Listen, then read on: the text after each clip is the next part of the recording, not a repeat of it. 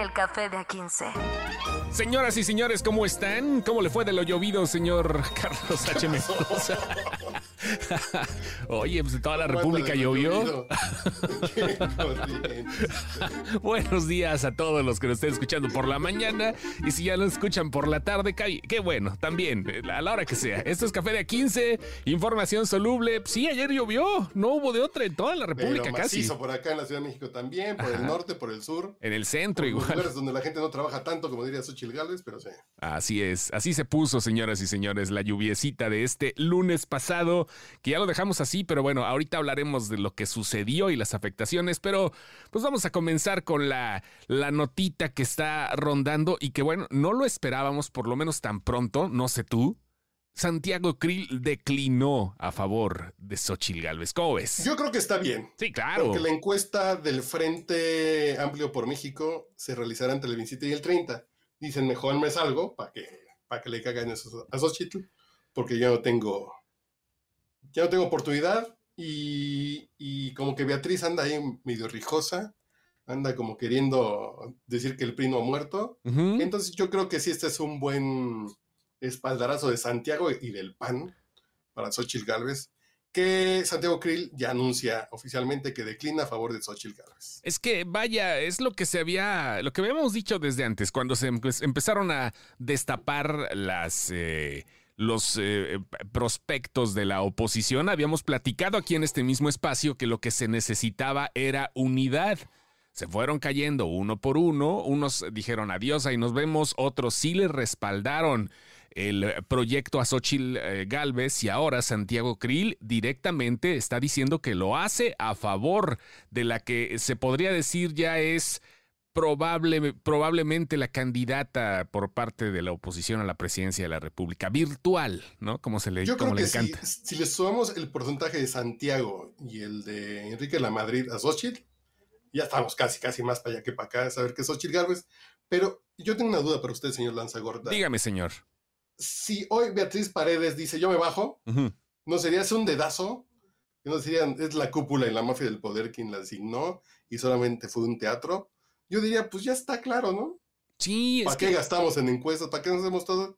Mejor Eso. todos vamos a apoyar a la buena. No sé. No, yo, yo, yo sí lo siento. Mira, mucha gente va a interpretar como se le pegue la gana, así como ha pasado durante todos los procesos preelectorales. Obviamente aquí lo que están haciendo técnico, de, de manera técnica es, pues, como tú dices, primero ahorrar. Y después dándose cuenta que las cosas no están ahorita, el horno no está para tamales, para bollos, perdón, eh, la olla no está para tamales, me equivoqué de refrán, disculpa. Y, justamente es eso.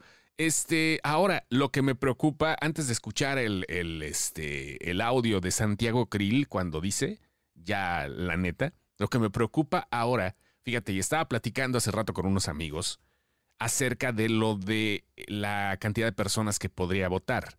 Sabemos que ahora el eh, partido del poder, la Morena, no tendría el apoyo directo de los 30 millones que votaron por ellos hace cinco años. Obviamente no. Obviamente no, pero ¿qué pasa con el abstencionismo? Porque la gente que votó por Morena y que ya no quiere volver a hacerlo es capaz de dejar de votar por la simple razón de que no le digan pendejo votaste mal. Neto, güey. Es, es una buena razón. Es Sí, una claro. muy buena razón. No, no, no. Y aquí, aquí los mexicanos, y hablo en general, somos necios y difíciles para reconocer cuando la cagamos y creo que eso también podría provocar abstencionismo. No sé.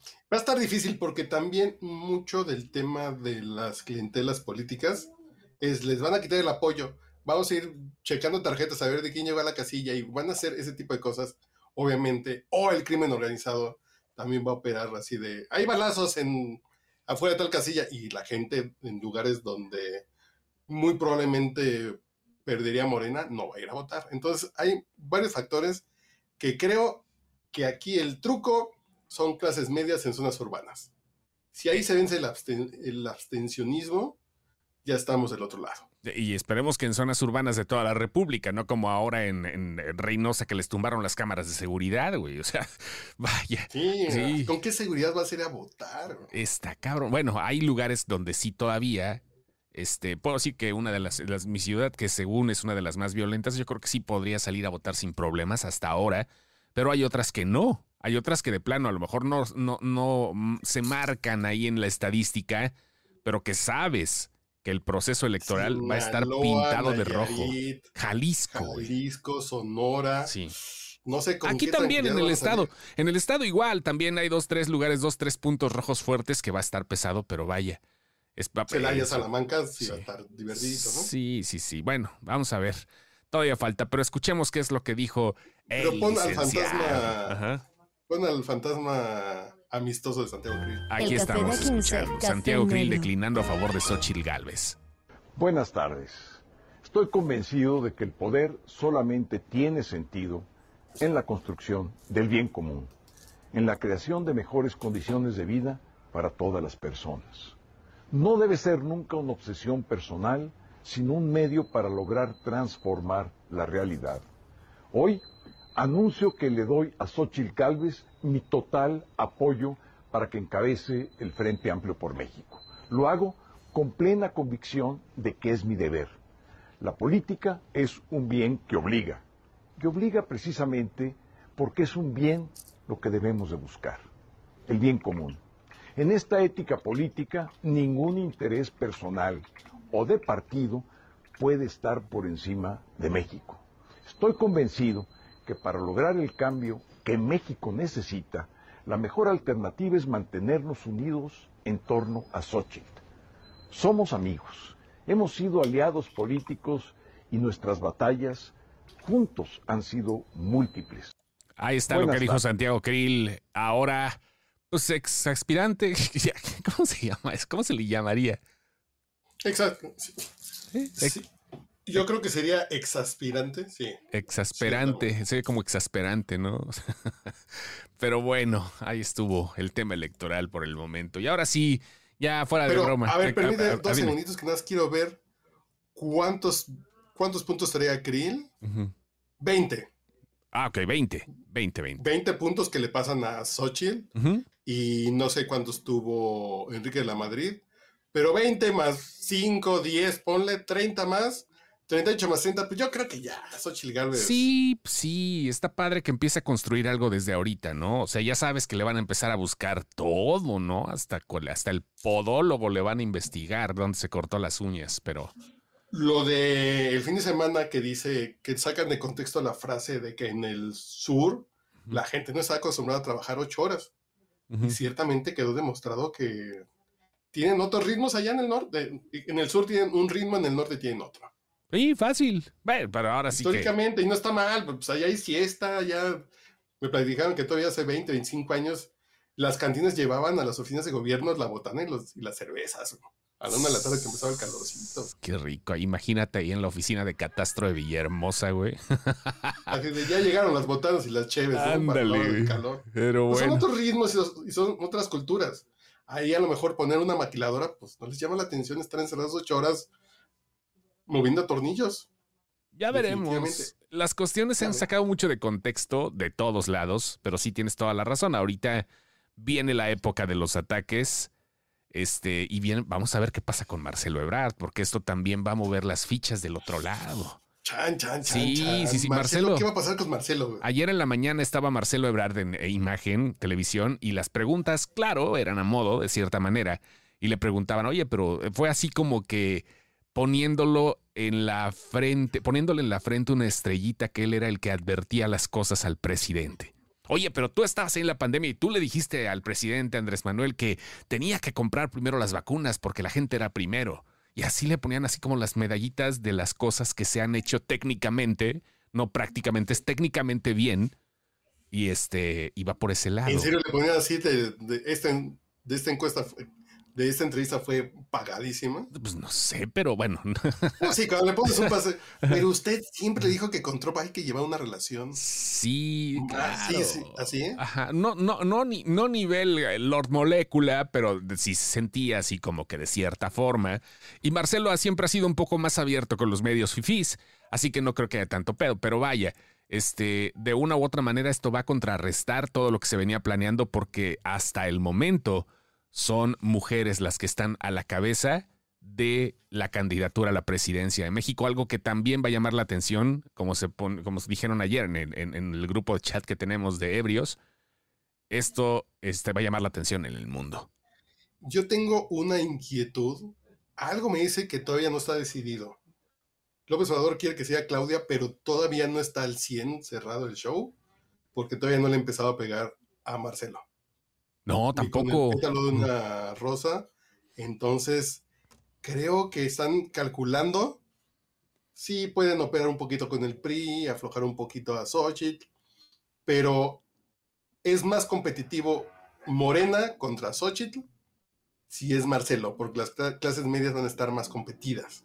Y lo, de, lo, de Claudia sigue siendo oficialismo hasta el momento, sigue siendo como una herencia, sigue siendo como un como, cuando te aprendes el Padre Nuestro, así que lo heredas a tus hijos, es lo mismo, ¿no? O sea, este, va, va por ese lado, la doctrina de esa manera, porque Claudia es técnicamente el, el, hijo del padre y Marcelo todavía es el Espíritu Santo, todavía anda volando por ahí la palomita. Entonces, Marcelo les puede garantizar impunidad y tranquilidad, pero no sé, no sé.